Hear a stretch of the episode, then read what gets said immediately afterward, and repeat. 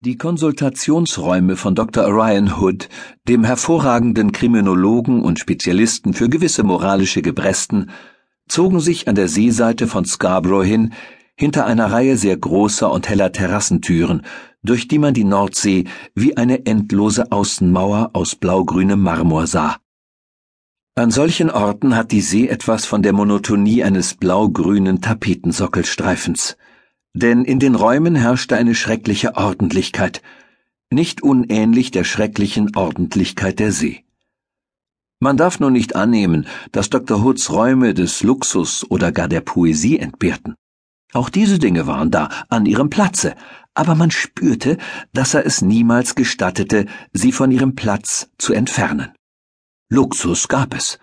Da standen auf einem besonderen Tisch acht oder zehn Kistchen der besten Zigarren aber sie waren einem Plan gemäß aufgestellt, so, dass sich die stärksten immer der Wand und die leichtesten dem Fenster am nächsten befanden.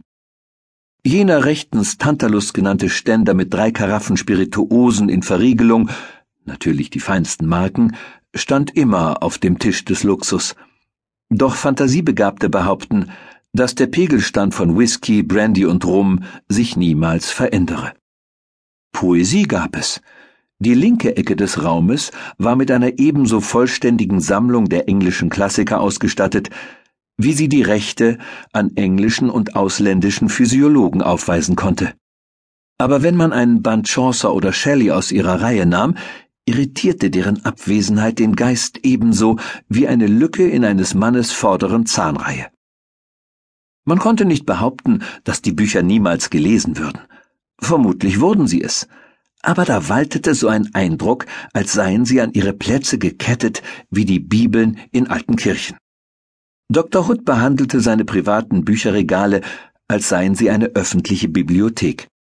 Und wenn diese strenge wissenschaftliche Unantastbarkeit sich sogar auf die mit Lyrik und Balladen beladenen Borde und die mit Getränken und Tabak beladenen Tische erstreckte, dann braucht nicht ausdrücklich betont zu werden, dass eine noch größere heidnische Heiligkeit jene anderen Regale schützte, die des Spezialisten Fachbibliothek enthielten, und jene anderen Tische, die die zerbrechlichen und sogar zauberhaften Gerätschaften der Chemie und der mechanischen Verfahren trugen.